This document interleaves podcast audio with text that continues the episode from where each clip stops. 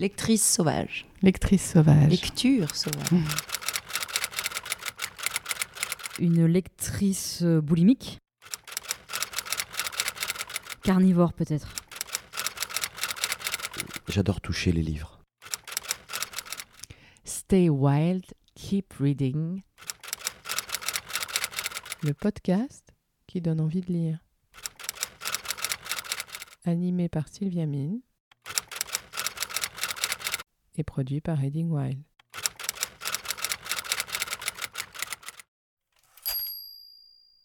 Stéphane Manel, bonjour. Bonjour. J'avais très envie de vous interviewer parce que hum, c'est un petit peu comme Godard. C'est-à-dire que dans tous les films de Godard, il y a, il y a toujours un livre, il y a toujours de la littérature. Et moi, quand je regarde vos dessins, quand je vous suis aussi sur Instagram, bah, je vois déjà que vous êtes dans une famille de gens qui lisent, parce que vous aimez bien euh, saisir euh, par le trait votre entourage. Et il y a de très beaux lecteurs déjà dans vos dessins. Et puis là, évidemment, euh, vous venez d'illustrer Monsieur Proust. Alors, on, on va avoir de temps en temps aussi Voilà. la participation Involontaire de l'artiste. de l'artiste Gus, qui nous fera part lui aussi de ses lectures. Gros lecteur. Et donc, Monsieur Proust, euh, que vous venez d'illustrer, euh, qui est un magnifique livre aux éditions Segers, euh, qui parle des souvenirs de Céleste Albaret, qui était la gouvernante de Marcel Proust. Mais avant tout ça et avant qu'on parle de tout ça, Stéphane, on a une question rituelle dans Reading Wild, c'est Stéphane, quel lecteur êtes-vous? Eh bien voilà. je pense que je suis un lecteur, j'allais dire, assidu des mêmes choses. Alors c'est assez curieux parce que je peux faire des... À partir du moment où j'ai fait une fixation sur quelque chose, un auteur ou un sujet, euh, je crois que je vais tout épuiser. C'est-à-dire, je vais, enfin, je vais d'abord sélectionner assez vite ce qui a l'air d'être bien dans le par qui, par quoi, etc. Mais je pense que ça va assez loin et en même temps, je peux capituler extrêmement vite sur un sujet qui ne m'intéresse pas. Ah oui, Euh, un livre qu'on m'aura recommandé, ce ne sera pas forcément le meilleur ami pour moi, euh, même de mon meilleur ami. Je ne sais pas pourquoi, c'est assez curieux. J'ai l'impression qu'il faut toujours que ça vienne de moi. Et en même temps, je ne demande que le conseil des autres. Euh, c'est très, très étrange. Je pense que je suis un lecteur égoïste, en fait. Mais je peux être un bon passeur. J'ai toujours eu l'impression que j'arrivais à, communiquer mes envies ou mes, ou mes passions. En fait, c'est extrêmement passionné. Voilà. Et ça réagit à aucun ordre. Mais c'est souvent comme en art, euh, des chapelles, c'est-à-dire qu'un auteur veut m'ouvrir sur un autre, qui m'ouvrira sur un autre, etc. Et c'est des ricochets tout le temps, tout le temps. Et je pense que ma pensée est faite comme celle-là, mes dessins sont faits comme ça. J'ai l'impression que j'ai plus le choix, euh, que c'est comme ça que je fonctionne, et puis que j'ai- aucun intérêt à essayer d'ordonner. C'est comme de ranger mon bureau, je n'y arriverai jamais. et je crois que dans ma tête, c'est pareil, même si je sais où chaque chose est rangée. Euh, Il y en a trop, mais c'est un grand bordel. Mais c'est un peu comme Gaston Lagaffe quand on lui demandait de trouver quelque chose dans les, les archives de Dupuis, dans les bandes dessinées, il arrivait quand même à le retrouver. Et même si personne ne pouvait y retrouver quoi que ce soit, lui, lui y arrivait. Et je pense que c'est la même chose que. C'est foutraque, mais voilà. Mais alors, le, le déclic de cette passion, c'est euh, arrivé très tôt, dès, dès l'enfance. C'est quoi le premier Oui, souvenir? oui, c'est très très tôt. Euh, c'est drôle, j'ai un souvenir de ma première, de mon premier cours de lecture au CP, où il était question d'un petit garçon africain euh, qui donnait du mille à son oiseau. Et je me disais, je me suis dit longtemps après le recul, pourquoi on parlait de mille C'est quand même quelque chose qui était dur à orthographier, dur à comprendre, du mille ou du millet, quelque chose comme ça. Bon bref, c'était, euh, je m'en souviens et ouais ouais, c'était c'est sans arrêt. Je pense que je suis arrivé à la lecture assez vite pour très vite lire des bandes dessinées. Ouais. Ça m'ennuyait de, de, de buter sur quelque chose et c'était vraiment une volonté d'aller vite pour, euh, pour être à l'aise et me balader. euh. Et c'est drôle, je pense que j'ai transmis à ma fille ça. C'est un truc, euh, j'espère que je transme- transmettrai à mon fils, puis en plus avec sa maman, mais ça m'a toujours passionné. Je crois que c'est vraiment. Et je l'associais beaucoup à l'image, donc je, voulais, je voulais comprendre vite. Et ça me plaisait de lire. Ma mère me dit T'es toujours, t'as toujours été dans un livre. Dans une ville, il faut toujours que je repère la librairie. Euh, c'est fou. Encore mieux si c'est un bouquiniste, euh, s'il y a des vieux livres. Parfois, j'achète des livres que je lis même pas, enfin, où je les lis euh, dix ans après. Mais je, vais essayer de moins, en moins le faire parce que je trouve qu'on on entasse trop. Puis qu'on finit par les stocker dans des cartons ou les donner à des amis. Mais euh, je sais pas, c'est tellement chaleureux la présence des livres. Vous pouvez décorer une maison uniquement avec des livres. un, gros meuble et des livres posés dessus, puis ça, fait, voilà, ça me suffit, quoi. Et un fauteuil. Enfin, c'est de cet ordre, c'est chaleureux, voilà. C'est, J'ai toujours été attiré par les bibliothèques des gens. C'est-à-dire que dès que je vais chez quelqu'un, je regarde la bibliothèque. Sans forcément la juger, mais on se fait assez vite un avis. euh, Ça m'obsède, on comprend, euh, comme dans les maisons de vacances qu'on loue parfois, on voit des trucs, on arrive à comprendre, il y a une espèce d'historique avec des vieux Troya, des ex-Braya, c'est des gens que j'ai jamais lus, c'est Oui. toujours les mêmes trucs qu'on retrouve. Ça me fascine, c'est un aperçu de la France, je trouve. Euh, même à l'étranger, on arrive à comprendre, même si vous louez une maison en Italie, vous arrivez à piger s'il y a des, vieilles éditions, genre pas Mondadori, je sais plus comment ça s'appelait, ou Pulcinelli, il y a une maison comme ça d'édition italienne, on comprend que c'est un peu catholique romain, donc ce serait une culture un peu télérama des années 60. Enfin, on arrive toujours à situer quelqu'un, je trouve, avec 4-5 livres, on y arrive, euh, on y arrive assez vite. Mais je pense, à mon grand dame, je pense pas être un lecteur assez curieux. Je sais que je vais vachement explorer les sujets, etc. Et c'est pas pour me nourrir ni nourrir quoi que ce soit d'un personnage, mais c'est plus pour nourrir des obsessions.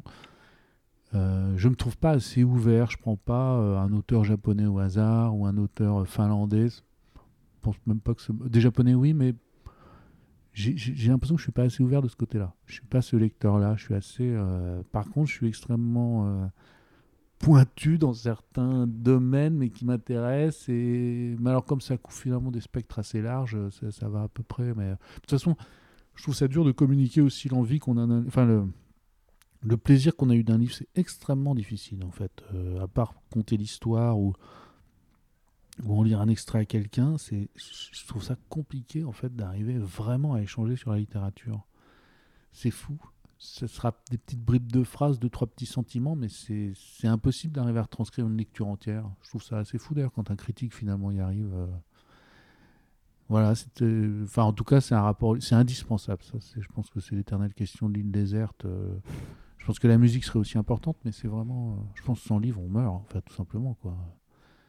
Comme l'histoire de Fahrenheit 451, là aussi bien dans le, dans le truc de, de, de Bradbury que dans le Truffaut, où c'est.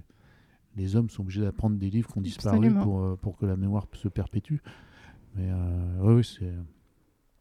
Enfin voilà, je pense que c'est forcément une ouverture euh, absolue, presque plus que la musique. Quoi. C'est, c'est- on apprend des cultures, on apprend des a- Puis quel art peut vous mettre aussi bien dans la tête de quelqu'un? Il n'y en a aucun. Même la peinture, on n'est jamais en connexion directe avec le cerveau de quelqu'un, je pense. euh, L'écriture, c'est fou, c'est quand même par les mots qui transmet exactement ce qu'il a en tête, sa pensée, ou même s'il romance quelque chose, c'est quand même quelque chose de fascinant, ça. La musique, on passe par un code, donc euh, même si un musicien a composé quelque chose, c'était dans le but quand même d'en faire une mélodie, de tourner quelque chose. Euh, Il a dû buter sur des choses, l'écrivain aussi, mais l'écriture, c'est fou, c'est c'est complètement improbable. euh, de lire 100, 200 ans après des auteurs euh, qui ont pensé ça et qui l'ont écrit. Et ils n'ont pas été dénaturés, ça n'a pas été euh, réupdaté, ça n'a pas été, euh, sauf les traductions bien évidemment, Ouais. peut-être d'anciens grecs ou de choses comme ça, mais c'est... Ouais, voilà, voilà pourquoi c'est magique. C'est qui les, les premiers auteurs? Moi, je me souviens de première euh, vraiment vraie émotion, étrangement avec ce qui était quand même dicté par l'école. Ça avait été euh, Bazin avec euh, Folcoche, là, euh, euh, comment elle s'appelait Vipère au point. Et puis, c'est un peu après, mais vrai, vrai. Ben, c'est Babar, si, c'était Babar, mais ça nous était raconté après de le lire. Ouais. Fixation sur les images, je trouvais quelque chose de- d'extrêmement gracieux dans ce qui était dit, euh, d'inventer une espèce de monde complètement euh, suranné déjà pour nous, enfants, dans les années 70. Mais ça tenait, c'était une grâce euh, qui était folle, je trouve. Et puis c'était l'idée de mettre du texte ou des dessins aussi qui était important. Et puis les petits Nicolas, toutes ces choses-là. Moi j'ai l'impression que c'est toute la culture classique euh, de- de- des enfants français presque. Mais, euh, Et j'ai souvenir d'un livre vraiment qui m'avait marqué, mais là ça je dois avoir, je sais plus quel âge on a, 11-12 ans. C'était Le Grand Môle. Ah oui. Ça, alors là, et de la période à laquelle je l'ai lu, parce que ça devait être certainement pour une fiche de lecture pour l'école, mais il y vraiment pris du plaisir. euh, dans la maison de ma grand-mère, sous la pluie, de, qui, la pluie qui battait dehors, ça devait être des vacances de la Toussaint, tout était un peu lugubre et se prêtait parfaitement à l'atmosphère brumeuse et automnale du livre. Et, euh, et puis cette histoire de grands copains et de fêtes brumeuses, enfin tout était réuni pour en faire un espèce de rêve. Et je l'ai jamais relu. Euh, En dehors de l'école, il y avait des auteurs qui vous captaient déjà à, cet- à cet âge-là, ou c'était Euh, encore beaucoup le, le dessin et... Non, non, c'était les deux, euh, mais c'était beaucoup la bande dessinée Ouais, quand même. C'était toute l'école belge, euh, tout ce qui était dans Spirou. euh, J'apprenais par cœur la liste à la fin de tous les dessinateurs en me disant j'ai, j'ai pas, comme les images Panini qu'on se, qu'on se refilait dans la cour. Par hasard, un jour, je me souviens de mon père euh, en Bretagne, je crois, me disant tiens, dans une petite librairie justement, me disant tiens, prends ça. ça. Moi, je, je lisais ça quand j'étais gamin, c'était formidable. C'était Bug Danny, l'histoire d'un pilote dans les années 50, Oui, un pilote de Je la, me souviens aussi. de la- américain. Bon, bah voilà, je me les suis tous faits. euh, C'était des collections souples. Après, il y avait des trucs étrangement, Bibi Fricotin et Razibus Zouzou, enfin des histoires complètement nulles. Les pieds nickelés, là, qu'on trouvait en illustré, euh, une page sur quatre, je crois, était en couleur. Et puis, je me souviens aussi que beaucoup enfants, j'allais chez mon oncle, qui était mon parrain, Henri, et lui était un vrai bibliophile, et il avait, euh, quand il avait de la bande dessinée, c'était des choses excellentes, euh, vraiment, euh, et il avait des vieilles BD des années euh, 20, euh, ça s'appelait Bico. C'était l'histoire d'un petit garçon, un peu, ça ressemblait un peu aux, bandes dessinées américaines. Vous savez, toujours des histoires de gamins avec des palissades et puis qui se battent. Les- Il y avait des équivalents anglais comme ça, où il avait Little Nemo in Slumberland. euh, Donc il avait des vieilles BD des années 20 qui me fascinaient vraiment. Euh, pareil, où là le texte était, je crois, même plus en bulle, mais il me semble qu'il était carrément sous, euh, sous les vignettes. Et j'adorais ça. Et il y avait déjà l'idée de se plonger dans le passé et de lire. Et quand j'allais chez ma grand-mère, pareil, je lisais des vieux Agi ou des L'Espiègle, Lily, espèce de littérature pour jeunes filles dans les années 50-60. Et ben, j'aimais même ça, je le lisais. En fait, je prenais tout ce qu'il y avait. Et découverte un jour dans la cave de ma grand-mère, pareil, des vieux pilotes de mon oncle des années 60. Alors là, j'étais par- parti dans un. euh, vers 11-12 ans, quand vous lisez une littérature qui était faite pour ceux qui avaient 15-16 ans, où Ouais. il commençait à y avoir les premiers dessinateurs de science-fiction. Il n'y avait pas encore de sexe, c'était pas encore métal hurlant, mais ça devenait un peu plus euh, subversif et c'était euh, extraordinaire. Alors là, c'était. euh, moi, ça a fait ma culture de même de bande dessinée, du trait.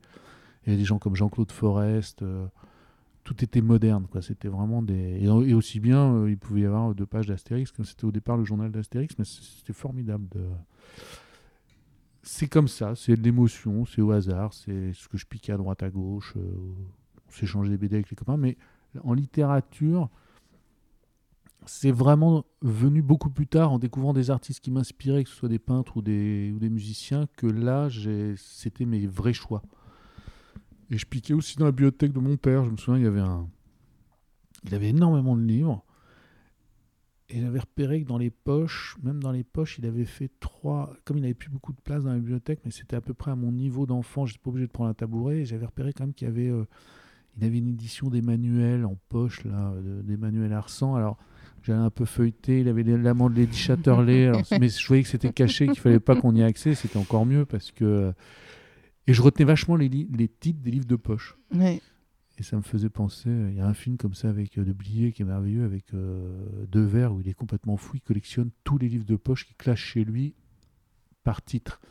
Et il demande à Carole Laure, euh, donne-moi un titre. Alors elle lui dit, je sais pas, euh, 517, Un amour, Busati. Et en fait, tu te demandes même s'il les a lus. Sorte de fou furieux du livre. euh, c'est une culture qui sert à rien. Moi, j'ai ça, c'est-à-dire un espèce de- d'emmagasinement de choses. euh. Il y a des auteurs que j'ai jamais lus, je sais. euh, je, je peux parfois citer un, un ou deux titres pour rien et ça n'a aucun intérêt. C'est pas. Très, très, très étrange. Mais ça prenait du coup dans l'enfance quand même beaucoup de place, la place du, du jeu peut-être aussi. Ouais, avec- ouais, ouais, c'est vraiment. euh, Le dessin, le- Exactement, comme j'avais le. Bah, je m'ennuyais jamais en fait, donc euh, je passais d'un dessin à un bouquin, euh, à écouter de la musique et ça m'empêchait pas d'aller faire, d'aller taper dans le ballon avec des copains ou d'aller faire les courses de, de cow-boys et d'indiens euh, dans la résidence. Non, non, c'était assez bien réparti. Et je crois que je me suis. Finalement, l'ennui venait presque avec les livres, c'est-à-dire qu'on rêvasse. Les enfants qui rêvassent en regardant le plafond allongé sur leur lit, mais moi je. Non, je, m'allongeais sur le lit avec un bouquin. Il me fallait un livre. Mais vraiment toujours. Ça, ça, c'était pas, pour, pas contre des angoisses, d'ailleurs, c'était vraiment une vraie envie de. J'ai un souvenir comme ça très marrant, je pense que c'est en cinquième, complètement à la bourre, d'avoir euh, lu je crois, c'est pas possible qu'il y en ait eu trois, deux Giono dans la même nuit. Parce qu'il Ah fallait oui rendre une fiche de lecture le Ouais. lendemain Ouais, ouais. et que j'avais rien foutu. J'avais déjà lu Regain, il fallait lire la trilogie de Giono. Voilà, et c'était, je crois qu'il y avait Colline, Regain et Anne Beaumune, Anne Beaumune. Mm. Exactement. Moi aussi, j'ai eu la même trilogie. Eh ben, euh. Regain, on, donc on avait dû le faire en classe, mais il fallait qu'on lise les deux autres. Bien évidemment, j'avais trénassé. et ben, je me suis et j'avais calculé qu'on pouvait lire une page à la minute. Mm. Je m'étais dit, ok, les deux font te, te, te, en 4 heures, ça doit être bon. Et le matin, j'étais complètement rétamé.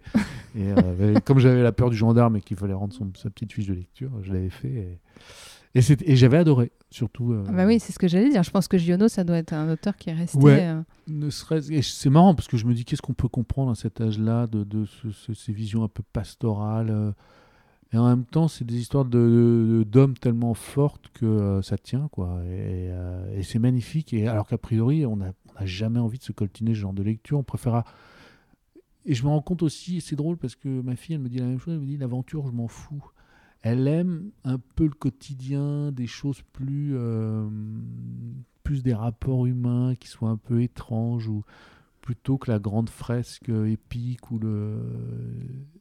Et en même temps, voilà, j'aurais jamais eu. Et je trouve que les Giono étaient magnifiques et c'est drôle parce que je pense que c'est 20 ans après que j'ai dû en relire un. C'était euh, ce tout petit que tout le monde surfile un peu. Puis L'homme qui plantait Voilà. les arbres. C'est un peu le cadeau, de- le cadeau idéal, là, mais. euh, et qui est très, très. euh, qui était très beau, je l'avais scotché. euh, voilà.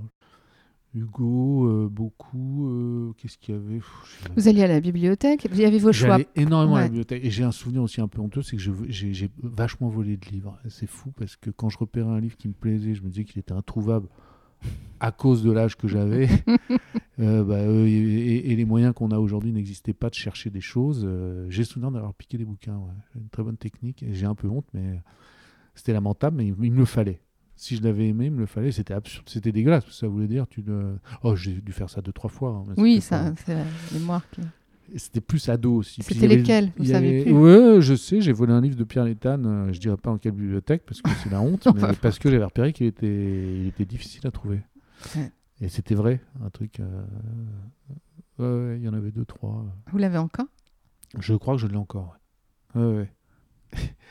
Et il y avait, il c'était terrible parce qu'il y avait le tampon de la bibliothèque dedans, donc on Mais était oui. un peu. euh, Toujours puis en- dans des états assez pitoyables, mais c'était. Moi, je, me- puis je me disais surtout, ça n'intéresse personne.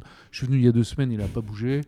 Euh, voilà, j'ai essayé de me trouver des raisons un peu, un peu pitoyables de. Qu'en fait, c'était un mal pour un bien, quoi. Il y a quelque chose de cet ordre-là. Et le cinéma, je sais que vous avez une passion pour le cinéma, je crois aussi. C'est venu en, même temps. C'est ça, ça, Ah oui, oui, ça vraiment. résonne. les- Ouais, et alors ça, j'ai beaucoup lu. C'était. Il y avait un grand livre que j'ai retrouvé dans une brocante il y a 5-6 ans. Euh, mon père avait un espèce de livre qui était très étrange, un format carré qui devait faire quasiment 50 par, euh, ou 60 cm sur 60 cm, tout en noir et blanc, que des collages sur des, des, des- je crois, 25 pages. C'était un fou furieux de la cinémathèque qui avait fait ça. Et je le compulsais en ne sachant absolument pas que c'était des films d'Eisenstein ou tout comme ça. Et ça me marquait. Et comme après, le... parce que le cinéma m'a- a vraiment été un catalyseur, moi, pour mes images en dessin. Je je voulais pas vraiment faire de bande dessinée, donc je savais que je voulais faire des illustrations un peu exactement comme Loustal l'a fait après, c'est-à-dire un dessin et puis un texte en dessous, comme si c'était la voix off, comme si déjà il n'y manquait que la musique et qu'il y avait une ambiance. Les images arrêtées de cinéma me fascinaient, euh, les images qu'on trouvait devant les cinémas, euh, souvent un petit peu retouchées en couleur. Oui, je, oui. je faisais des fixations là-dessus et souvent je partais de ça pour me faire des dessins. Je me racontais des histoires d'un film fictif qui n'existait pas. Euh, ça a vraiment été un vrai déclencheur. Et je pense que c'est drôle parce qu'aujourd'hui, je, je, pense que je peux faire la même chose.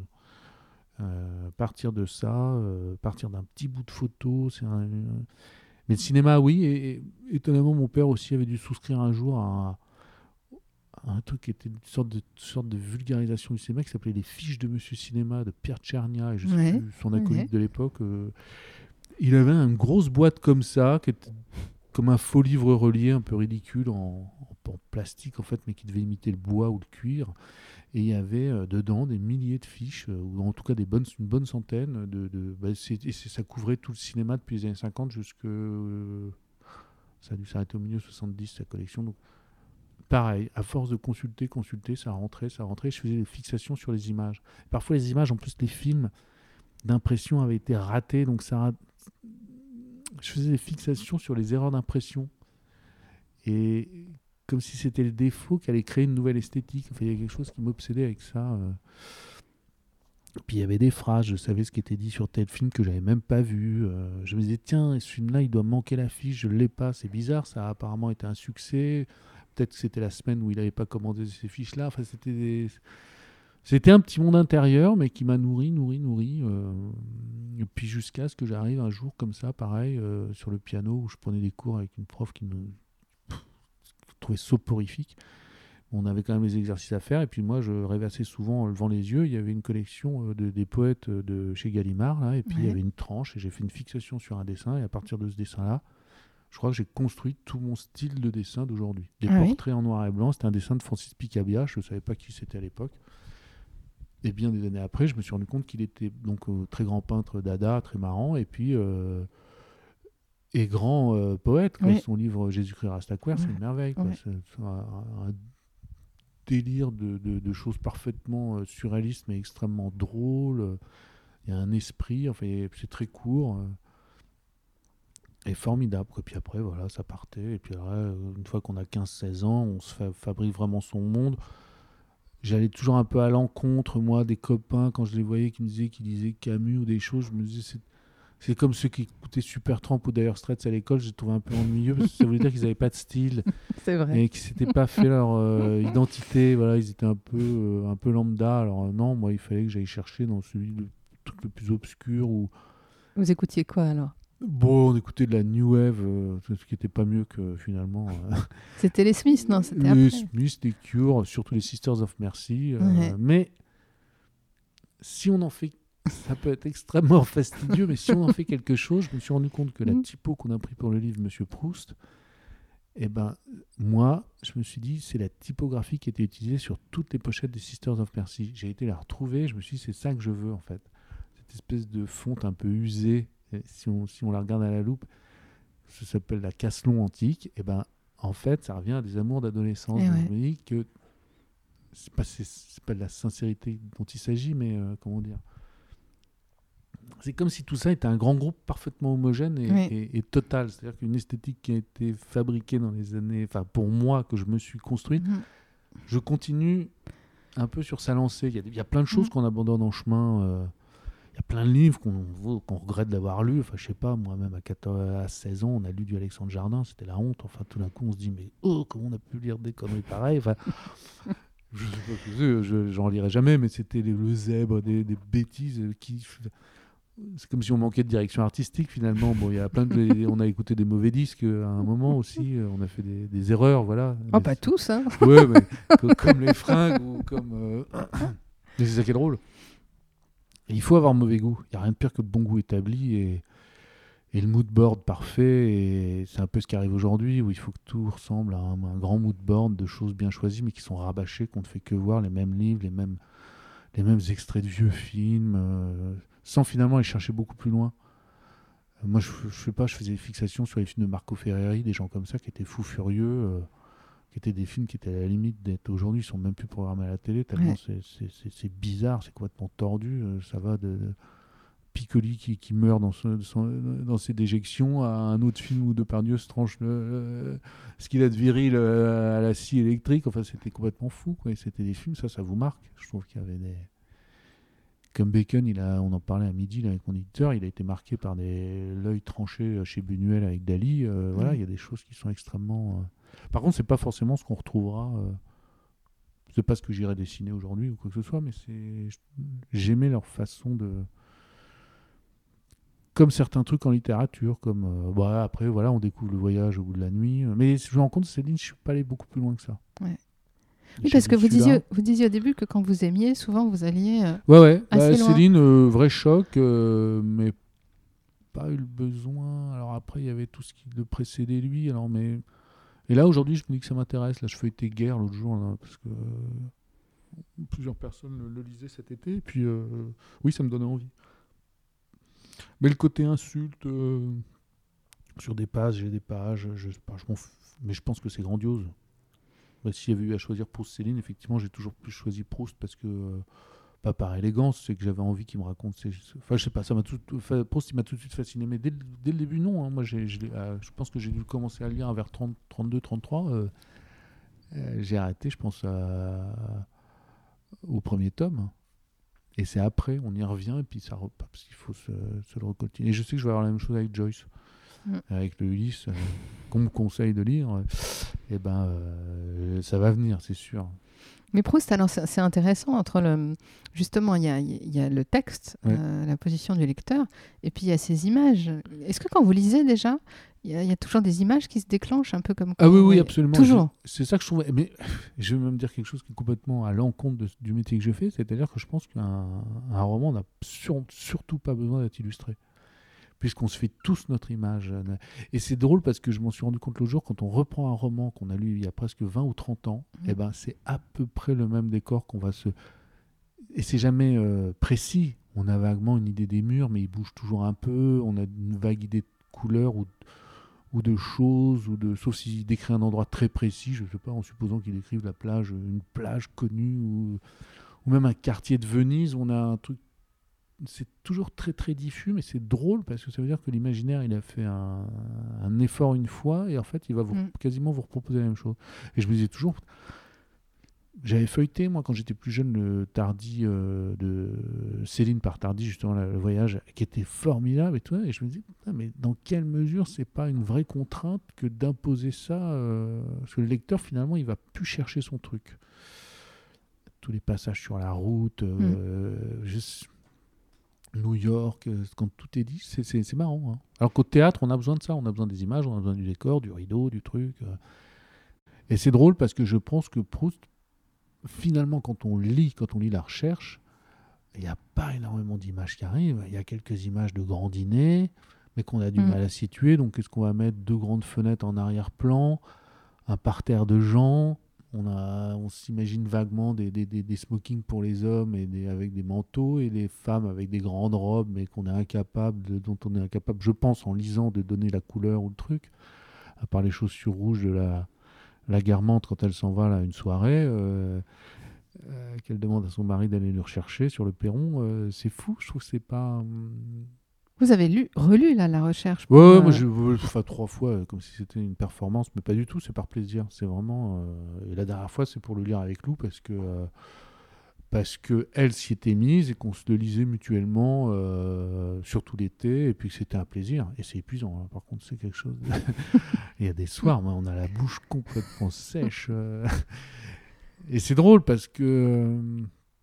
Il y a aussi la lecture qu'on se fait, c'est-à-dire que je me suis souvent dit, quand on lit, on pourrait presque doubler le temps de lecture ou pas, c'est le si on se le lit à voix haute dans sa propre tête, en y mettant l'intonation. On peut avoir une lecture extrêmement euh, plate, atonale et tout ça, euh, en respectant quand même. Mais dès qu'on se met vraiment à avoir la, la ponctuation, la virgule et tout, c'est un vrai plaisir aussi. Je pense qu'on met le double du temps, mais c'est on est vraiment avec l'auteur dans son. Et Proust, moi, ce que je trouvais formidable, c'est quand à chaque fois que je refermais les livres ou qu'on s'endort, si on doit penser même à un autre sujet, on le pense comme Proust. On se fait des grandes phrases qui sont complètement alambiquées. euh, Enfin, il n'a pas un style alambiqué, bien évidemment, mais extrêmement. euh, et peut-être, si je ne m'étais pas marié, n'aurais-je peut-être pas été. Ta, puis on part dans un truc. euh.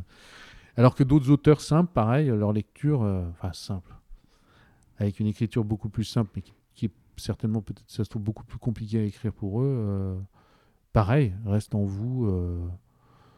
Je sais pas, moi je pense immédiatement à Modiano, c'est fou, c'est un- quelqu'un, j'ai essayé de convaincre et convaincre des, des, des- des poignées d'amis, ça prend pas.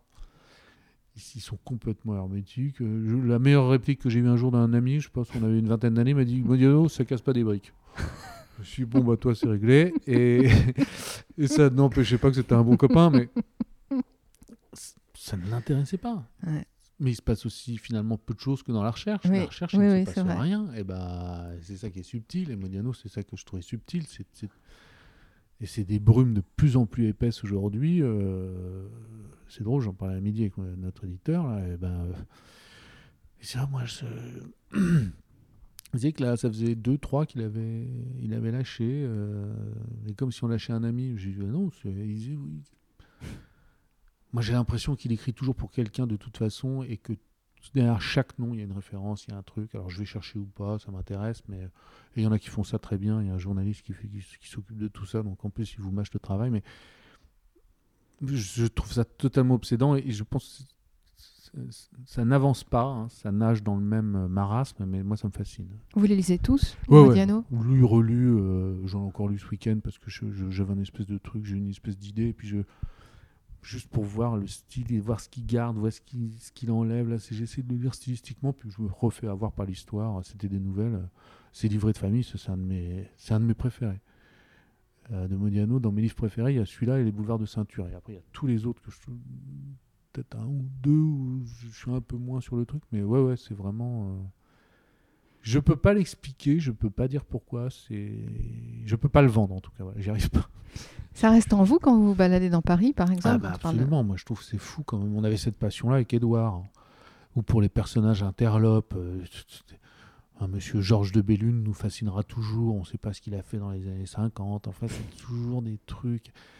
Édouard, un, jour, euh, Baird, Édouard il a, dit, Baird, ouais, il- voilà, il a dit un truc merveilleux. Il a dit euh, Modiano prête du mystère aux choses qui n'en ont pas. Tout peut être cryptique, tout peut être euh, une cage d'escalier, peut devenir complètement fantomatique. Et je trouve ça extraordinaire, avec un matériel qui est extrêmement pauvre. Et même, je pense que même lui, son enfance, enfin en tout cas ce qu'il veut bien en dire, c'est pas grand-chose. Et justement, il a imaginé un monde qui est complètement fou, uniquement parce que je pense que Kay Conti, euh, dans l'appartement où il vit, entre ses deux parents qui ont l'air de s'engueuler, parce que sur la- un de bibliothèque, il tombe sur des auteurs un peu d'extrême droite et tout, il se façonne un monde complètement fou. Qu'est-ce que ça aurait été s'il était tombé plus sur des humanistes ou sur du, Mhm. je sais pas, un Kessel et un Camus ou un truc un peu, euh, ou une écriture plus journalistique ou ça aurait peut-être changé la donne. C'est ça qui est fou. C'est ça les. Qu'est-ce qui fait qu'on prend un- une direction après, on peut toujours revenir. hein. Je pense que lui, euh, à mon avis, il renie un peu ses. Enfin, il renie pas, à mon avis, mais il a moins. Il doit avoir plus de mal avec ses premiers écrits euh, qui étaient quand même extrêmement euh, durs. Son écriture, elle s'est assouplie, mais pas tant que ça. Mais c'est un vaste sujet. Moi, je, je sais pas. Voilà, en tout cas, un écrivain que je. Je peux pas en rater un. euh, Ça m'obsède. Et vous parliez d'Edouard Baird, est-ce que c'est quelqu'un justement avec qui vous pouvez partager sur la littérature? Parce qu'au début on dit que c'était pas facile. Oui, que- bah, sur Modiano, parce que. Ouais. euh, mais sur des choses assez drôles, de, oui, de fixation. C'est marrant parce que je pense qu'avec Edouard, on rattache ça avec presque Michel Serrault. On a les mêmes passions pour les conneries que faisait Michel Serrault. La moindre interview de Serrault, il pètera les plombs avec sa tête de petit comptable un peu. Euh, c'est pareil, c'est un humour, j'ai l'impression que c'est difficile. Oui, il y a le Serrault de la cage aux folles, très drôle, très ou, ou certains autres trucs, mais quand il est fin, il est vraiment fin. C'est un humour qui est. Moi, je le partage avec mon frère, par exemple. On peut, s'appeler pour dire T'as vu, là, il, repasse un Serrault complètement obscur à la télé. Ou Piccoli aussi a, ce- a- a cette force-là dans, des films de- d'avoir une jubilation, même dans un petit rôle, de, de jouer une- soit un salaud, soit quelqu'un d'extrêmement trouble immédiatement, que je trouve euh, jubilatoire. Et, et Modiano, je, re- je retrouve la même chose dans sa prose, c'est-à-dire qu'il y a un truc ça paraît extrêmement simple et tout d'un coup il y aura soit une petite vulgarité ou une petite faiblesse chez un être en une phrase il arrive à vous désinguer un personnage on sent qu'il est veule qu'il y a quelque chose de alors oui c'est pas humaniste hein, mais je sais pas c'est une et, moi je pense qu'il peut se rattacher de Proust là sa quête son obsession depuis euh, quand même euh, ça doit faire 50 plus de 50 ans euh, quasiment 55 ans à mon avis qu'il écrit je veux dire de mener à telle quête dans le brouillard, il y a vraiment une quête du temps perdu pour le coup euh, qui, est, folle. Et il peut pas faire sans. Je pense que c'est ça aussi le. C'est ce soit en peinture machin, quand on a un style, en fait, on peut pas s'en dé- s'en- s'en- s'en départir. Si on, a une, si on a une obsession pour quelque chose, c'est ça qui est sincère et c'est ça qui fait qu'il faut soit qu'on vous suive ou qu'on vous abandonne, mais euh, on, on peut pas faire autrement. Voilà. Il y a des malins, je pense qu'il y, a des- il y a des auteurs qui vont un peu sentir l'air du temps, les choses, et puis bah, je ne sais pas dans quelle mesure ils peuvent tenir, ou en tout cas ils vivent très bien de leur vivant, ils ont un truc, mais je ne sais pas comment ils sont avec eux-mêmes, parce que c'est des tout petits maîtres, je ne sais pas comment ça s'appelle, mais il y en a eu plein dans les... Qui se souvient des, des- même des Maurice de Cobra des années 30, enfin tous ces auteurs... euh, qui faisaient des cartons, hein, qui étaient, je pense que tu es même beaucoup plus euh, intéressant que plein d'écrivains un peu fastoches d'aujourd'hui, mais euh, c'est le problème qu'il y a avec la littérature à la télé. Enfin, mais c'est encore, un autre débat. Je trouve c'est pourquoi finalement inviter des gens qui cartonnent déjà. Pourquoi est-ce qu'il faut pas faire découvrir? Il y a tellement de choses, mais il y a tellement que ce soit dans les petits contemporains, c'est certain, dont on ignore même l'existence, mais, mais à partir du moment déjà où ils sont publiés, c'est déjà super pour eux, mais faites-les connaître, parce que là, il y a un livre qui était sorti cet hiver d'Olivier Rollin, là, qui est une merveille, qui s'appelle Vider les lieux, Oui, où il raconte qu'il est obligé de quitter son appartement et que ça lui permet de faire le tri dans sa bibliothèque et tout, mais c'est une- c'est c'est un livre sur la lecture, ouais. voilà, sur l'envie de lire, sur euh, comment est-ce que il devrait être donné dans les écoles. Euh, et c'est fou parce que hier, euh, j'ai croisé par hasard et puis je lui parlais de ce livre en disant ça lui faisait plaisir. Et puis il me dit que ça, ça, ça s'est pas vendu. Et c'est chez Gallimard, donc c'est quand même. mais ça a été peu qui- présenté par la presse. Ouais, Ouais. bah non. Moi, comme que- je suis fan, j'ai bah voilà. suivi la sortie, j'ai pu le lire. Mais dans la découvrabilité, dans ce qu'on partage, ça a été très peu repris. Mais c'est, et c'est un vrai livre sur le partage, c'est un vrai livre sur la. Je sais pas, on a envie que ça continue, vous savez, c'est comme ces films, on est avec des- une bande d'amis, on a envie que le film dure encore deux heures, on les suivrait euh, Ouais. partout. euh. Bah là, c'est pareil, on n'a pas envie que le livre s'arrête, on est bien, on a envie qu'il nous parle d'autres livres, qu'il nous donne d'autres envies, qu'il nous. Puis c'est passé par le. C'est l'anecdote qui fait, qui fait le général, c'est toujours pareil, c'est quelqu'un qui. C'est jamais narcissique finalement de parler de soi parce que. euh, euh, vous trouverez toujours un écho chez quelqu'un d'autre. Il y aura toujours quelqu'un que ça va. Il faut jamais se dire en faisant un boulot, oh là là, qu'est-ce que je suis en train de faire finalement Moi, c'est pareil avec mes dessins. Je me dis, mais c'est extrêmement. Je donne ma petite vision d'un endroit, euh, de, de, de ma femme, de ma fille, de mon fils. Ben non, parce que je crois que. Bah déjà, nous, on se fait plaisir, donc voilà. Puis alors, effectivement, il y a avant ces dessins-là, personne ne les voyait parce que, mais effectivement, aujourd'hui, avec, on pense forcément à Instagram. Euh, je crois que ça arrivera toujours dans toutes les conversations. Il n'y a, pas une soirée où c'est pas évoqué, mais ça sert à ça. C'est une vitrine qui est extraordinaire. Vous faites un dessin immédiatement, vous pouvez le montrer à tous vos amis ou même à des gens que vous connaissez pas et euh, bah, il existe. Et donc ça peut être aussi un catalyseur. Et c'est dommage qu'il n'y ait pas plus ça pour la littérature. Je ne sais pas comment ça se passe finalement, qu'un auteur puisse pas mettre un peu trois quatre phrases. Mais c'est pas le même rapport. euh, lire une page entière sur Instagram, c'est une pas la même image. chose que Ouais. l'image qui est immédiatement perceptible malgré son, son petit format et le fait qu'il. Voilà. Mais euh, ouais, ouais, c'est fou. euh. Mais moi, j'ai énormément relu. Je sais pas, je me souviens pareil, euh, vers 20 ans, 19 ans, euh, de tomber sur le euh, Huysmans à rebours. Bah, fixation totale. euh, à peine fini, je laisse passer un mois, je le relis. euh, je me souviens de copains qui disaient Mais comment tu te fans ce truc? C'est pas possible, on comprend rien. Les listes d'auteurs latins. euh. Je disais, mais c'est ça qui est beau, c'est des litanies, c'est magnifique. Et puis, si ça se trouve, si un jour vous êtes amené à devoir choisir un auteur, un, un grand auteur latin, eh ben, tu peux être certain qu'il est cité là-dedans et que ce sera le meilleur. Donc. Et puis le style, enfin, tout était somptueux. Quoi. Il y avait un- Euh, voilà. Et- Et vous parliez de votre fille, euh, votre femme, c'est important pour vous d'être euh, entouré, euh, que ceux que vous aimez sont forcément des grands lecteurs? Ah, c'est vrai, ouais, ouais. Euh, Ouais, mais en même temps, c'est plus dans l'idée qu'on soit tous en train de lire, plus qu'on ne se refile le bouquin ou le, Ouais. ou le truc. Je sais pas, ça amène forcément de la paix, du truc. euh, Mais moi, je me rends compte que je lis de moins en moins dans la, journée. Je suis quasiment jamais en train de lire, sauf si j'ai un train à prendre ou un truc. Et encore, je suis assez impatient, donc euh, je lis un quart d'heure, je fais un autre truc. Il faut toujours que je m'occupe de l'esprit. Je, fais un du mot croisé, mais compliqué de chez Laclos, parce que ça m'obsède, parce que dans les, marches, je peux faire des petits dessins. Alors, euh, c'est une petite récréation, puis après, je reprends mon bouquin, puis après, je reprends. Mais là où je lis vraiment, c'est le soir dans mon lit. Qu'est-ce que vous lisez en ce moment? C'est quoi là le livre de chevet? De chevet. Ah ouais, alors qui n'est pas forcément mon livre de chevet comme on dit entre guillemets. mais Non. là, je lis un, un- mais bah si, ça peut le devenir parce que j'avais envie de l'offrir à, à- des amis. Là, c'est le, je l'ai trouvé par hasard au musée Matisse à Nice.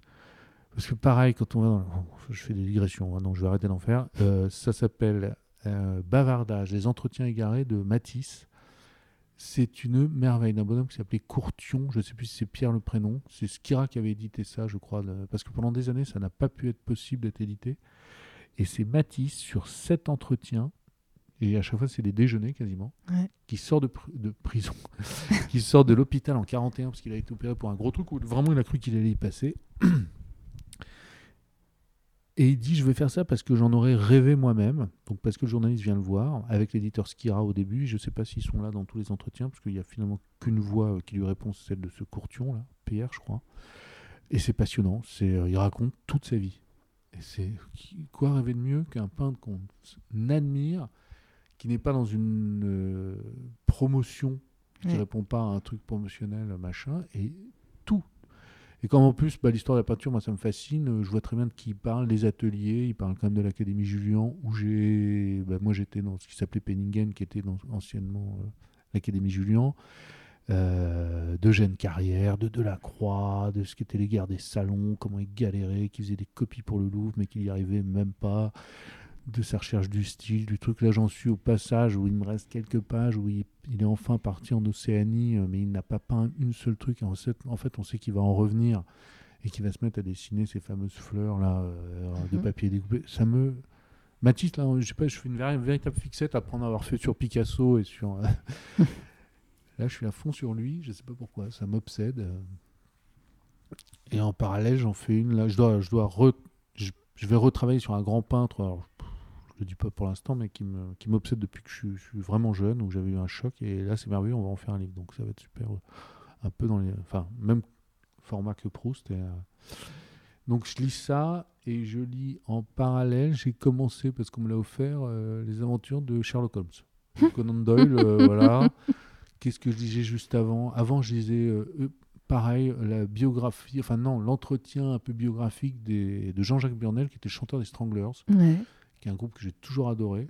Ça, c'était parce que j'ai lu une interview de Burgala, de Bertrand, avec qui j'ai travaillé il y a des, des années, le patron de Tricatel. euh, enfin, le patron, c'est pas un patron. hein. Si m'entend, il va me tout cracher dessus. Euh, et, et merveilleux. Un groupe que j'adore, qui était des punks, mais tellement plus intelligents que les autres. Et en roman, euh, pas pourquoi j'en parlais avec mon frère l'autre jour, je disais finalement, il y a un âge où on, a de moins en plus en plus de mal à lire des romans contemporains. Euh, Il y a un truc, c'est comme si on n'y croyait plus. Je, si l'auteur est pas fort, mais on lâche l'affaire. de- Non, bah, beaucoup d'entretiens de peinture, de choses comme ça. Et en roman, là, bah, c'est marrant parce que Conan Doyle, si, ça me. J'ai accroché tout de suite, quoi. Euh, Qu'est-ce que je. Je vois même pas de roman là, dans l'immédiat. Mais la recherche. Oui, bah, oui, bah, voilà, Vous vrai, avez relu pour la troisième fois. Évidemment. Euh, non, il y a eu plein d'auteurs. Et puis c'est pareil, c'est le passage. euh, bah, pour en revenir à Modiano, moi je me souviens quand on était jeune, on avait 20 ans, on partageait un appart avec un copain qui s'appelait Mathias, qui est journaliste aujourd'hui, qui a écrit des livres aussi, mais pas des romans. Et, euh, et on passait notre temps, comme je le passe encore, chez Gibert. Mais j'habite plus à côté, donc c'est compliqué. Et là, bah, sur qui on tombait on, avait repéré que c'était souvent le mardi matin, mais c'était fortuit, euh, Modiano. Et à l'époque, bah, je pense que euh, devait bien nous aimer parce que chaque fois on discutait avec lui. Et puis, euh, et un jour, ça m'avait marqué parce qu'il voyait que nous, on essayait un peu de tout. On prenait des, romans, on faisait tous les bouquinistes chez et tout ça. Il y en a plein qui ont disparu dans la rue de Bussy, rue Dauphine. Et, euh, et Modiano, un jour, on était à la caisse en même temps que lui, et puis il nous dit. Alors, il voyait déjà qu'on achetait ses bouquins, donc on était mal, parce que comme on, on savait qu'on pouvait trouver les éditions Gallimard à 10 francs au lieu de les. Donc, déjà, il nous les dédicaçait, c'était formidable. Et, euh, et un jour, moi, il voyait aussi qu'on achetait d'autres trucs, et puis j'avais acheté un truc de Solers, parce que j'avais lu le premier qui s'appelait Une curieuse solitude, et puis après, il y en avait un autre. Euh, je sais plus lequel c'était, je me suis dit, tiens, ça a un intérêt, avant qu'il devienne pour nous illi- illisible. Illisible. Après, on- euh, le parc, je crois, ou je sais plus lequel c'était. Et Modiano, il voit ça dans ma main, il fait oh, pff avec un grand geste un peu. pff. Puis après, on s'était rendu compte qu'il y a eu une espèce de d'altercation, mais gentille, euh, dans- chez Pivot, où il lui avait dit que ça lui faisait penser au Scooby-Doo. C'était horrible comme position. Vous voyez que Solaire se disait du bien de Modiano, mais que ça lui faisait un peu mal aux fesses quand même de dire ça. Parce que Pivot demandait, et après Modiano, lui, comme il passe en second, il fait euh, Ah oui, oui, c'est- c'est gentil. euh, comme...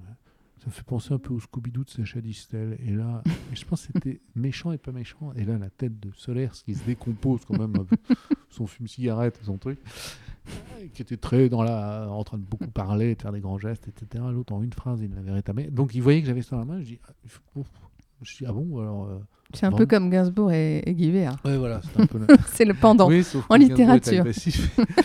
et, et, et, le. Bah, je, suis je crois que je suis allé le reposer, ou je- oh, j'ai quand même dû l'acheter, mais je dis, bah, La petite honte. Qu'est-ce que vous aimez Et là, je me souviens, il nous a dit, il a sorti juste, il a dit Emmanuel Bove. Et à Ah ouais. l'époque, c'était même pas réédité, personne ne connaissait. On regarde avec Mathias, mon pote, on connaît pas. On va regarder, euh, on paye nos bouquins, mais on va regarder. Effectivement, il y en avait deux, trois sur le- en collection encore Flammarion blanche, euh, Ouais, je vois. comme Ouais. les Sagans là. Euh, il devait y avoir mes amis et Armand qui existaient, qui, bah, alors, qui valaient rien, ça ne bougeait. C'était bah, alors là découverte d'un monde extraordinaire. Mais on en trouvait vraiment très peu. Il y avait Henri Duchemin et ses ombres, je me souviens. Il y en avait, on avait quand même de quoi s'en lire 5 ou 6. Et après, c'était introuvable. C'était pur édité, c'était des choses. euh, puis alors là, de là à les trouver euh, peut-être chez les bouquinistes dans les collections vraiment de leur temps, quoi, publié, comme publié dans les années 50. Puis alors, on se met à chercher un peu sur le bonhomme. C'était extrêmement rare de trouver des informations. Enfin, il avait l'air complètement cryptique. Même arriver à trouver une photo, c'était euh, bah, c'était avant Internet, tout ça. Donc Ouais, un truc. Voilà, merveilleux. Il suffit d'un mot. euh, bah, après, c'est pas un des plus grands écrivains de France, mais je trouve ça. Et un jour, c'est pareil, c'est drôle. J'avais fait la pochette du disque de. Je faisais toutes les pochettes du disque d'une compagnie, donc Tricatel de Bertrand Burgala, et, euh, et à un moment, ils, ils ont. euh, Bertrand a fait un disque avec Welbeck, Ouais. qui est extraordinaire. Si vous l'avez jamais écouté, qui s'appelle Présence humaine, c'est une merveille. Quoi. La, la- la musique est folle derrière. et Il y a Welbeck qui déclame en tall cover ses textes. euh, des poésies qu'il y a dans euh, comment c'est pas rester vivant, je sais plus comment s'appelaient les, recueils. euh, Enfin, il bidouillait des trucs, il y en avait des qu'il avait écrit spécialement. Et un jour, euh, ils enregistrent dans le studio et je me souviens que Welbeck, il est là en train d'attendre.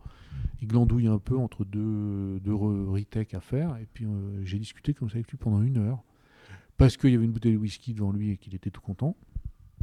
Et c'était dingue parce qu'il me parlait lui de son rapport à la littérature. Il n'était pas du tout euh, en promo parce qu'il avait rien à. Il faisait même pas son numéro, il était, il se resservait par contre, on a bu une bouteille, enfin je pense que lui il en a bu les trois quarts et moi un quart, ça suffisait amplement de whisky. Mais c'était merveilleux parce que là il était sincère, il parlait de... Et je me souviens justement qu'il m'a dit qu'il adorait Modiano, ce que je pensais absolument pas. Euh, Kafka, alors bien sûr il a parlé de toutes ces idoles euh, de science-fiction, là, de Lovecraft et tout Oui.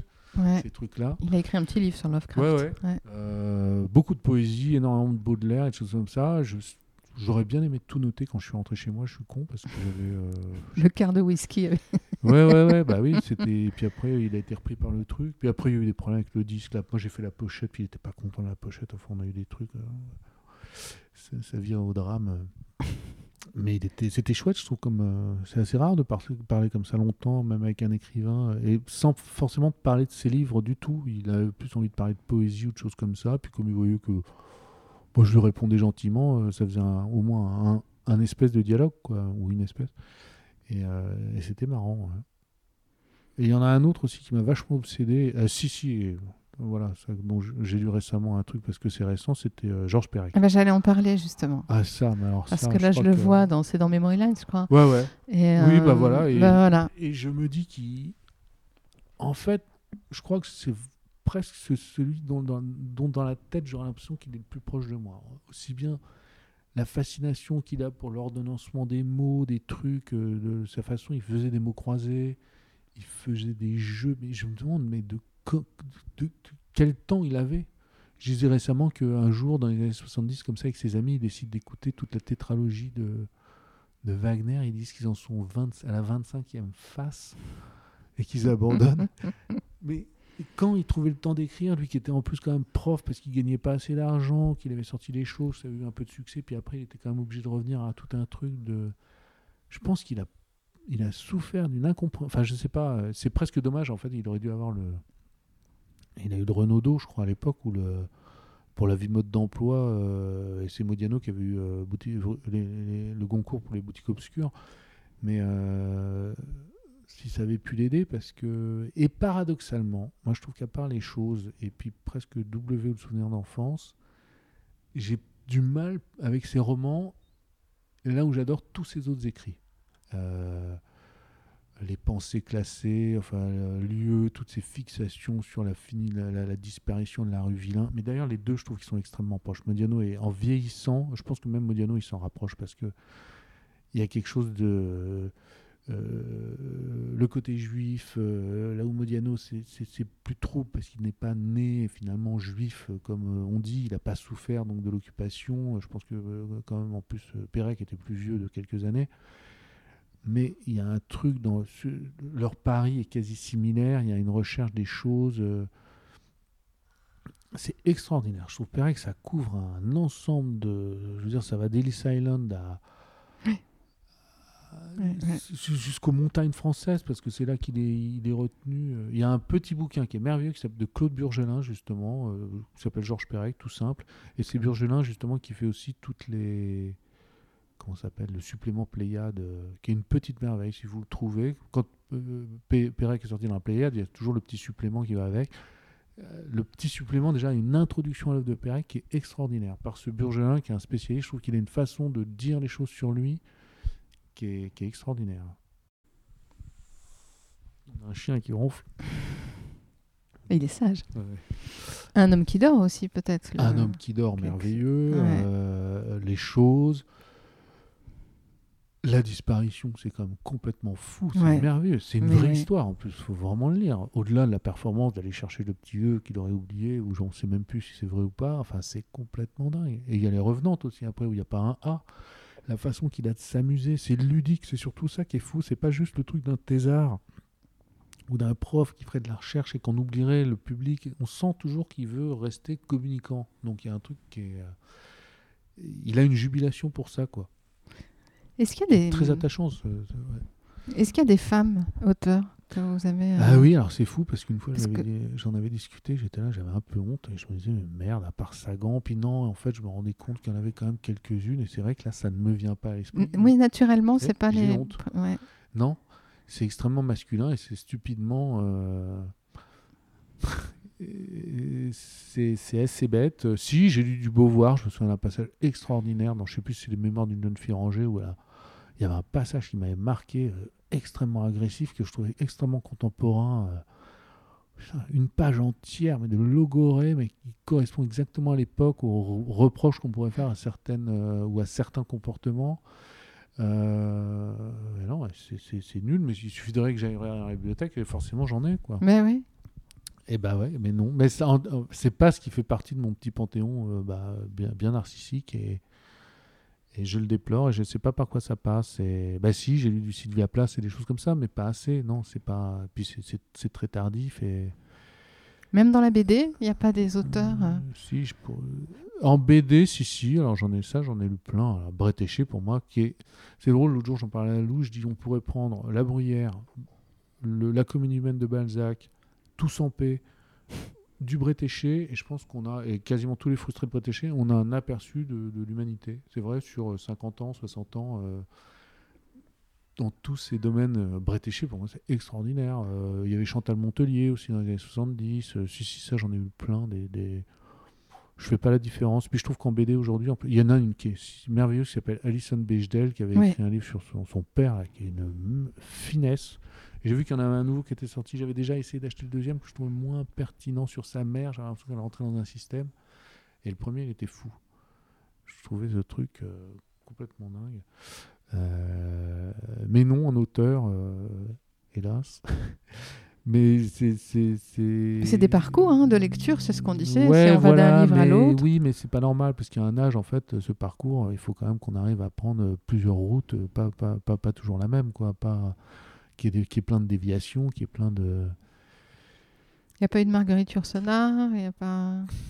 Nathalie Sarraute, si. Euh, Yourcenar, je crois jamais avoir lu. Ah, si, mais bien sûr, Duras, euh, voilà, bon. euh, Duras, j'en ai eu plein. Le ravissement de l'Olvestein, euh, un été, comment il s'appelait 81 80 euh, voilà, L'amant. pff. Mais c'est drôle, c'est comme Sagan, je suis incapable de vous dire précisément. Il y en a un qui m'avait vraiment marqué de Sagan, au-delà de Bonjour Tristesse, c'était La Laisse. Ouais. J'adorais l'histoire de ce, ce- cette espèce de compositeur qui se laisse aller avec cette femme. euh, et Sagan, des années après, j'avais essayé d'en reprendre et puis euh, je m'en foutais. Et s'il y avait une autre femme à découvrir, peut-être? Est-ce qu'il y en a une dans, dans un désir, peut-être, de, de, de dire je ne l'ai pas lu et, et j'aimerais la, la découvrir? Eh ben, Yourcenar, c'est vrai que ça m'a Ouais, donné envie. Ouais, vraiment. Euh, non, et puis des beaucoup plus anciennes. Alors après, on en parle souvent avec Lou, c'est les traductions et tout ça, mais euh, je pense que même Virginia Woolf. euh, Ouais. Les vagues, par exemple, à mon avis. ouais. Même, même les grands classiques, Bronté, tout ça, je sais pas, il y a un truc. Ça reviendra. Et moi, je pense que c'est drôle parce que le jour, j'en avais marre. C'est trop indigent. Il y a des trucs, ça me tombe des mains. Je sais même plus de quoi il s'agit. Plus, je le dirai pas. Mais euh, j'ai envie de relire. euh, C'est comme je trouve en musique. À un moment, j'ai l'expression, c'est couper le robinet, c'est plus m'intéresser qu'à ce que. Voilà. Il y a déjà tout ça que je ne connais pas. Euh, et alors, c'est anti-moderne, mais c'est, mais c'est aussi un truc d'artiste, c'est qu'à un moment, et j'avais lu ça une fois de deux pardon, et ça m'avait vachement blessé, parce que je m'étais dit, il, il veut- il- il ne va même plus aux expositions de gens, parce qu'il veut plus être contaminé par les Ouais. images des autres. Moi, je trouve qu'on s'abreuve à tout, tout le temps, tout le temps, tout le temps, mais, euh, mais on est. Il y a peut-être un moment, on n'est plus obligé d'adhérer à une espèce de modernité. Ou... Si, cet été, par exemple, j'ai lu le. Parce que c'est une copine aussi, un, un roman de Maria Larrea sur les. euh, Elle va m'en vouloir si je la cite sur le Bilbao. Les gens de Bilbao naissent où ils veulent, Exactement. ou les filles de Bilbao. Je Non, crois que c'est chez Grasset. Voilà. Mais il faudrait que j'aille regarder dans la bibliothèque. Et à Simon aussi, si, ouais, euh, récemment, effectivement, j'ai forcément relu euh, deux ou trois Simon. Quoi, des... J'aime les romans durs, là, toute la collection des romans durs. Pas forcément les Maigret, je m'en fous un peu du Maigret avec la pipe et puis de l'enquête, euh, on a finalement, il peut dire assez vite comment il l'a. les romans durs sont beaux. euh. C'est à l'os, c'est- sec, c'est vraiment, euh, c'est vraiment fin, je trouve. euh. Il me fascine. Puis c'est- un Paris qui n'existe plus. Il y a quelque chose de. Puis on n'est pas loin là, en fait. Je me rendais compte qu'il était vraiment souvent dans le Marais. euh, il, y a plein de choses qui se passent sur le boulevard Beaumarchais, vers les rues euh, des Arquebusiers, tout ce coin-là. Il a dû y habiter longtemps, je pense. euh. assez fascinant parce que de se dire qu'il écrivait ça aussi vite, je trouve que Jacques concevoir ses histoires et la rédiger de cette façon-là, c'est Quand je vous écoute parler des auteurs que vous aimez, je me demande vraiment, vous n'avez jamais été euh, tenté par le passage à l'écriture? Si ça- Alors c'est marrant parce que là le week-end je l'ai passé à essayer d'écrire quelque chose. Alors que- qu'est-ce que c'est fastidieux? Et j'adore ça, mais je sais pas du tout. euh, je vais relire là parce que euh, j'ai une histoire, j'ai un truc qui m'obsède. C'est pas un roman, donc euh, jamais j'aurais la prétention d'écrire un roman, ça je serais incapable. Enfin encore qu'il y avait une histoire que je voulais raconter en dessin. Et je m'étais dit finalement est-ce que ça serait pas mieux de le raconter en texte d'abord et puis je verrai ce que je fais après. Et là c'est ce que je me suis dit pour ça. Mais c'est pas du tout romanesque, hein, c'est un une question que je me pose depuis des années et je vais essayer de la traiter, mais d'une façon un peu simple, pour pouvoir y mettre mes dessins, mais ce ne sera pas des dessins que je trouverai moi passionnants. Ça va pas être le dessin qui va guider le texte, et là Ouais. c'est vraiment le texte, parce que c'est c'est une sorte d'histoire, et, et je vais procéder par ricochet, c'est-à-dire que un cas en enchaîne un autre et je rebondis, je ne vais faire que rebondir, exactement comme ma Comme façon de penser, comme je parle, voilà, toc, toc, toc, toc, toc, j'enchaîne les trucs, je sais même plus de quoi je suis parti, et c'est absurde. J'arrive pas à avoir de plan. Je me souviens quand je faisais des rédactions ou des trucs à l'école, c'était l'enfer. J'étais là, Pff, le plan, mais quel plan, je m'en fous. Je vais exposer mes idées, puis je vais avancer, je vais avancer, puis ça va être un- sauf ça, ça finissait par être un marasme. De- de- voilà. Donc je me prenais un peu de, de ce mytho, oui, intéressant, mais absolument pas, euh, comment on dit, euh, préparé. En fait, il n'y avait pas de. Pas construit, ouais. Non, voilà, il n'y a aucune construction. Et je me rends compte que quand je fais des dessins, alors aussi bien si pour un livre, je pourrais le faire, parce que pour Proust, j'ai fait tout un, un chemin de fer. Je me suis fait. maquettes, euh, ouais. ouais. ouais, une vraie maquette, euh, j'avais tout pensé, etc. Mais j'aime bien avancer à l'aveuglette. Moi, c'est comme si on lançait quelque chose, je, je sais que ça retombera sur ses pattes. C'est comme un chat, voilà. Vous lancez un chat en l'air, il fera plein de pirouettes. Le mouvement sera joli ou pas, mais je, euh, je pense que je fonctionne comme ça. Hélas, euh, en tout cas, en écrivant, ouais. Et alors là, au bout d'un moment, je me suis dit, je vais arrêter d'écrire dans la continuité, je vais écrire des pans de trucs Ouais. et je vais, moi, après remettre, comme je peux le faire avec certains dessins ou des affiches et des trucs. Parce que c'est pas. C'est marrant, là, c'est pour. Je trouve que c'est tellement dur de. Des fois, je peux faire un dessin en un quart d'heure et puis paf, je sais exactement l'arrêter. Tandis que là, en dessin, en texte, c'est. Enfin, en écriture, c'est. Mais ça m'intéresse vraiment. Et j'ai une autre idée après, alors je verrai ce que j'en fais. Alors Stéphane, avant de terminer euh, notre conversation, qui est passionnante, mais c'est vrai qu'avec cette euh, Euh, non, mais c'est des boucles qu'il faut fermer, c'est des lacets. artistique, non, mais passionnant, hyper inspirant. Mais on a un petit exercice, alors un peu plus euh, euh, resserré, c'est c'est les questions flash. Ouais. Donc c'est un peu question-réponse. hein. Ouais. Je sais pas, on n'est pas près de la bibliothèque, donc je sais pas si Bon, on va voir. les réponses qui vont venir. Alors, le livre antidépresseur. Eh, antidépresseur, bah, je dirais euh, Mes amis de Ouais. euh, si vous voulez rigoler. Et je crois que j'en ai un autre qui s'appelle, qui n'est pas un roman, ça s'appelle Le Perche à l'aube du troisième millénaire. Ouais. un bouquin que j'ai dé- découvert il y a 10 ans par hasard. C'est un type qui, parce qu'il habitait dans le Perche, lisait tous les matins euh, le journal du Perche, je sais plus comment il s'appelle. Et il s'était rendu compte que la presse, c'était un. Sous chaque photo, il y avait des légendes absolument incroyables. Des, des photos qui n'ont pas un grand intérêt en noir et blanc, de l'inauguration de la salle des fêtes de machin avec trois vieux. Et en dessous, il y a une ambiance du tonnerre. On n'arrivait même pas à savoir si c'était de l'ironie ou pas. Et c'est un des plus beaux livres que je connais. C'est juste les coupures de presse qu'il a découpées. Et il n'y a, pas de commentaires. Et c'est euh, extraordinaire. Une, une soirée bien mouvementée. On se rend compte qu'il y a un type qui est rentré dans un portail. Enfin, c'est. euh, avec des photos. On se dit, mais le photographe qui fait ça. Mais je trouve ça d'une beauté. C'est tellement absurde. Enfin, c'est. C'est léger, c'est euh, enfin, c'est euh, un chef-d'œuvre. Je ne sais plus quel est l'éditeur, mais je crois qu'il a été réédité. Ça s'appelle Le à l'aube du troisième millénaire. J'ai oublié le nom de l'auteur, mais avec, avec ce titre, vous devriez le trouver si ça intéresse quelqu'un. Le livre qui régénère. Qui régénère. euh, alors, s'il s'agit de moi,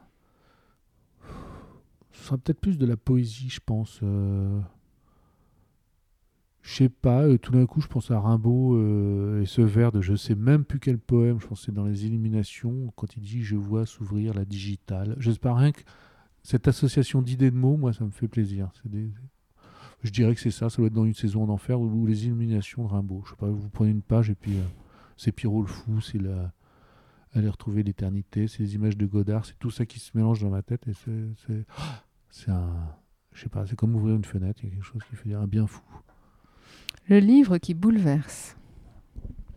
Alors c'est drôle, j'ai déjà réfléchi à ça, je crois jamais avoir été euh, pleuré devant un livre. Ouais. C'est, on peut être saisi par quelque chose alors qu'il... Ah, je sèche, je sais pas. C'est, serait un témoignage ouais, sur une guerre ou quelque chose. Je- j'en ai forcément lu, il y a des trucs qui m'ont... Mais c'est, rien ne me vient à l'esprit. Le livre pour comprendre le monde.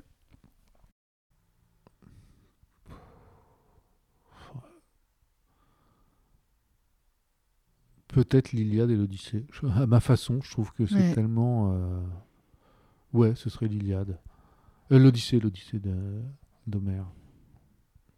Je trouve finalement faut en revenir au premier. euh, Avant même qu'il sache peut-être que la Terre ne, ne tournait justement. Donc. euh, Oui, c'est, ça me fait penser à ça. Alors je sais pas pourquoi. Le livre pour amuser la libido. Pour amuser la libido? Ouais.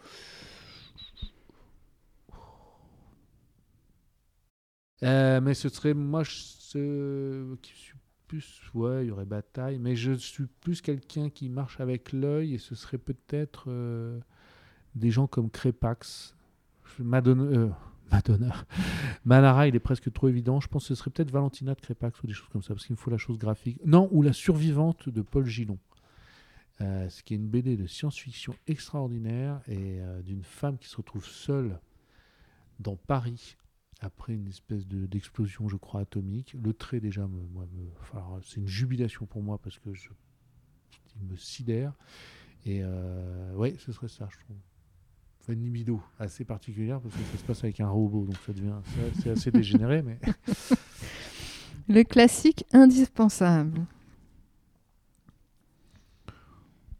Euh, alors, est-ce que c'est un classique euh, Oh, ce serait Belle Amie quand même. Ouais. Ah, ah, J'hésite entre ça et le- le- les trois petits contes de Flaubert. Ah, là, bah oui. Trois contes. Ça, c'est extraordinaire. Il y a un cœur simple. Absolument. Voilà, c'est à tomber. C'est le style, la simplicité, le- c'est universel. Ça, c'est oui, ça, c'est vrai que ça aussi, c'est. euh, euh, Ouais, je prendrais, je prendrais le Flaubert parce que je pense que c'est encore, c'est encore plus subtil. Belle amie, c'est une très belle histoire, etc. Et puis je pense que c'est pas écrit de la même façon. Et ouais, ouais, le, le Flaubert parce que ça, c'est à tomber. Vraiment. Le bijou méconnu, comme si vous étiez notre Modiano qu'on croise euh, chez Gilbert. Ce serait quoi, le petit trésor? Ah putain, il faudrait que j'aille regarder euh, là-bas.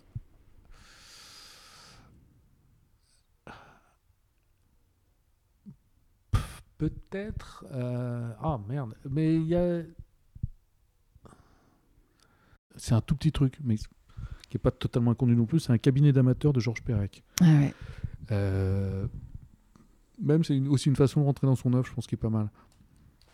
parce qu'on comprend ce qu'il a aimé, c'est très intelligent. Et il y en avait un autre aussi avec Hiv- hiver dans le nom, et je sais plus lequel c'est, pas le jardin d'hiver.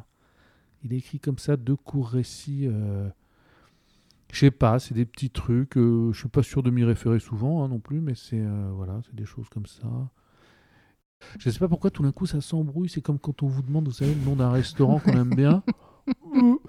Alors qu'on en a 15, 15 adresses. 15 il y aura tout le quartier, il y aura le menu, il y aura le. Ou un film, ce sera pareil. Euh, Qu'est-ce que tu me conseilles? Je ne sais pas. c'est- Alors qu'on en a, euh, mais plus que ça. Il faudrait tout, tout lister. Tout... Donc voilà. Alors justement, il va falloir choisir un livre. Parce qu'on termine toujours euh, notre podcast Ewald Keep Reading avec la, la lecture d'un court extrait d'un livre aimé. Alors qu'est-ce que vous allez choisir, Stéphane? Je vais chercher.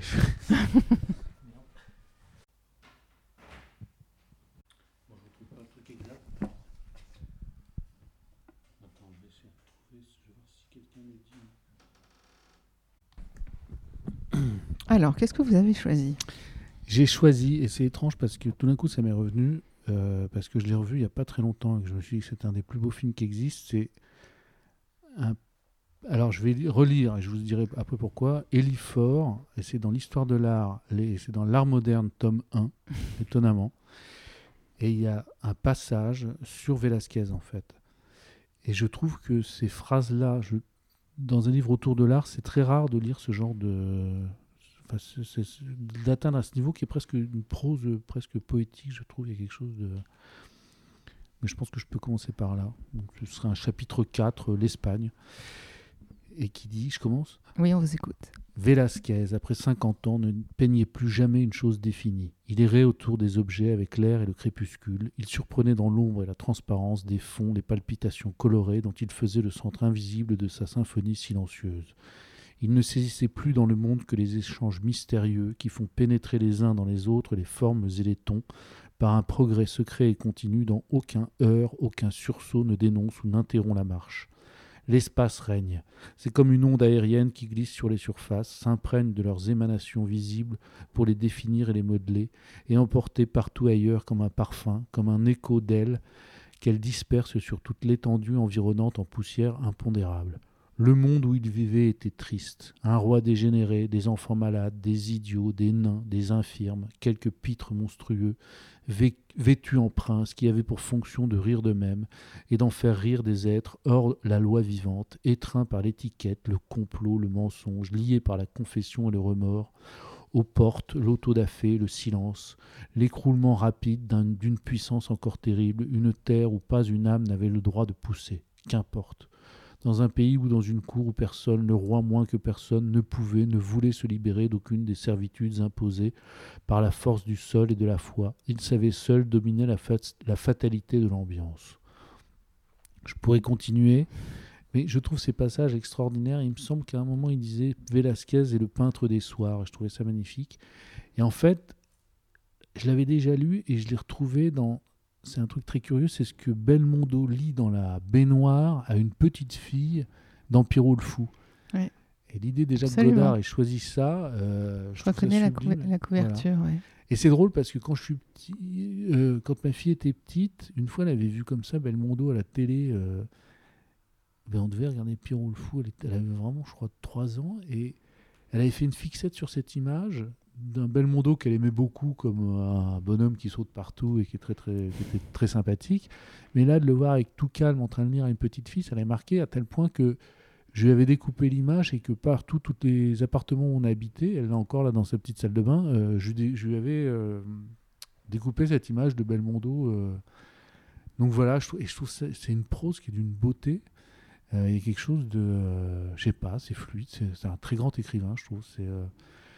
C'est au-delà de la géographie d'un peintre. Enfin, je trouve qu'on peut, on rêve, euh, comme je trouve que Balzac avait très bien écrit, moi, dans euh, le chef-d'œuvre inconnu euh, sur la peinture. Ouais. C'est complètement fou. On se dit que le type est peintre pour écrire, pour ressentir ce que c'est qu'un pigment, ce que c'est que de touiller une.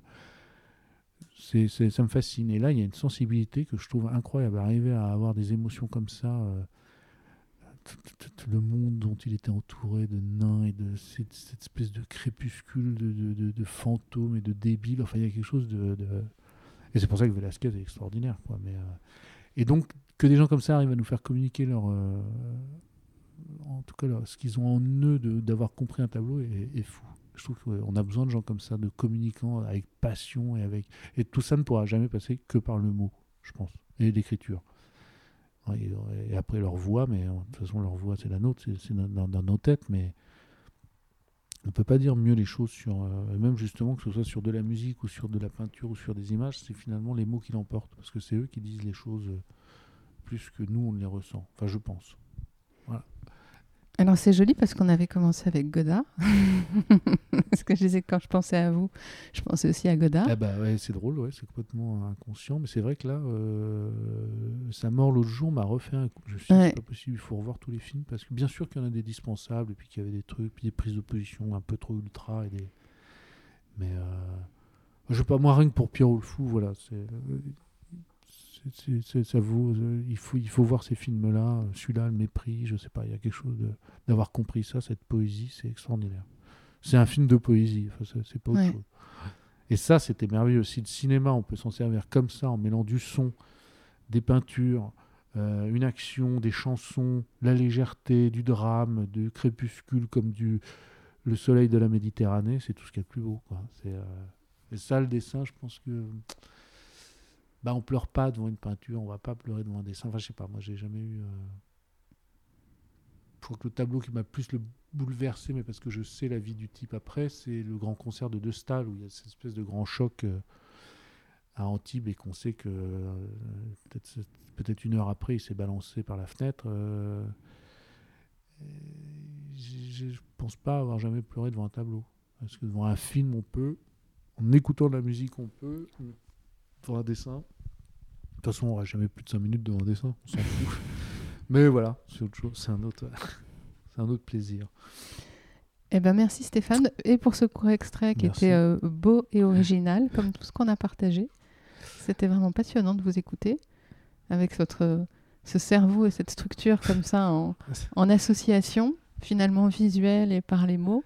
On a découvert plein de choses, c'était passionnant et euh, ça m'a rappelé ces moments dont vous parliez qu'on regrette ou qu'on recherche parfois où on entend justement des artistes euh, échanger qui ont le temps d'échanger euh, différemment. Mais c'est vrai, je trouve que c'est tellement. euh, Mais l'entretien permet ça, c'est-à-dire qu'on a le temps, on n'est pas coupé, et puis.